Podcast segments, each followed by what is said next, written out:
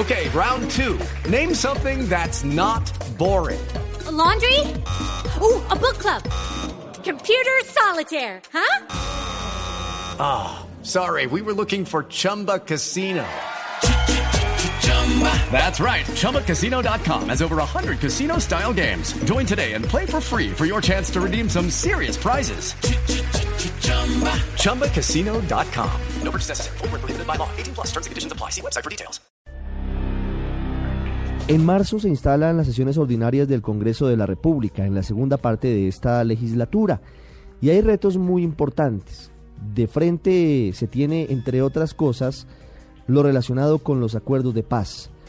El acuerdo que se ha logrado en Cuba por ahora, en eh, la mayoría de los puntos, tiene desarrollos que están avanzando en materia legislativa, lo que tiene que ver fundamentalmente con la creación del famoso Congresito y también con las facultades especiales para el presidente de la República, con el fin de dar eh, muy, muy rápidamente la posibilidad de la implementación de los acuerdos, tiene una prueba de fuego en el Parlamento colombiano en este 2016. Pero no solamente tiene ese reto, también hay asuntos de la mayor importancia que deben ser asumidos en marzo, a comienzo de esta segunda parte de la legislatura.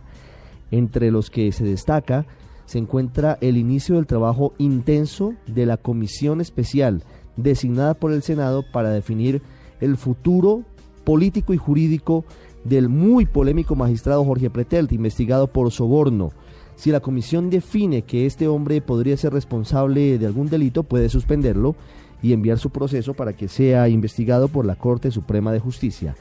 Diego Monroy con los retos políticos de este 2016 que está comenzando. Ricardo, oyentes, muy buenas tardes. El tema del proceso de paz, en donde se incluye el plebiscito por la paz y el acto legislativo, la reforma tributaria estructural, una posible reforma pensional y el futuro en el Congreso del magistrado Jorge Pretela hacen parte de los puntos de la agenda legislativa para el año 2016. El vocero del partido de la U en la Cámara de Representantes, Hernán Penagos. De alguna manera, varios de los integrantes de la bancada del partido están al frente de la coordinación de ponencias de ese tipo de proyectos. Desde esta colectividad también se tienen retos. Pues ya ir hablando de las posibilidades de las personas y de quienes van a estar con la idea de postularse a la presidencia de la República, se hace necesario aprobar una reglamentación donde se defina cómo será el procedimiento para la designación de un futuro candidato presidencial. Otro de los retos para el 2016 será la reforma tributaria estructural. El Senado liberal Horacio Serpa. Estamos pendientes de que llegue la reforma tributaria y desde ahora digo algo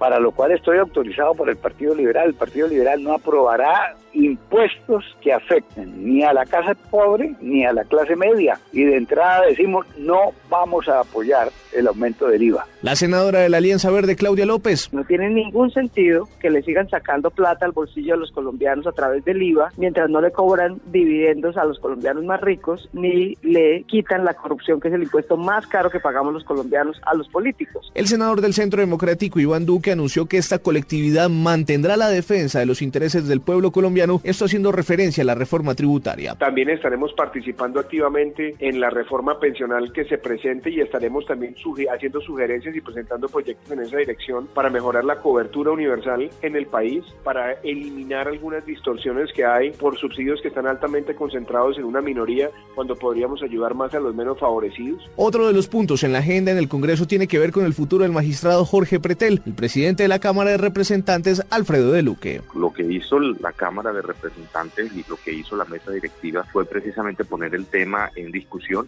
La plenaria autónomamente tomó la decisión y esa decisión fue acusarlo ante la plenaria del Senado y son ellos pues quienes deberán tomar la decisión y si lo declaran indigno o no. El senador del Polo Democrático Jorge Enrique Robledo se refirió a los retos de esta colectividad. El Polo tendrá que aprovechar este 2016 para hacer un trabajo muy grande de consolidación todos los avances que tuvimos en el 2015, o sea, muy mirando hacia adentro para fortalecer al partido y prepararnos para la gran batalla electoral del 2018. Cada una de las bancadas en el Congreso plantea presentar iniciativas una vez se retome el periodo legislativo el próximo 16 de marzo. Informe especial para el radar, Diego Fernando Monroy, Blue Radio.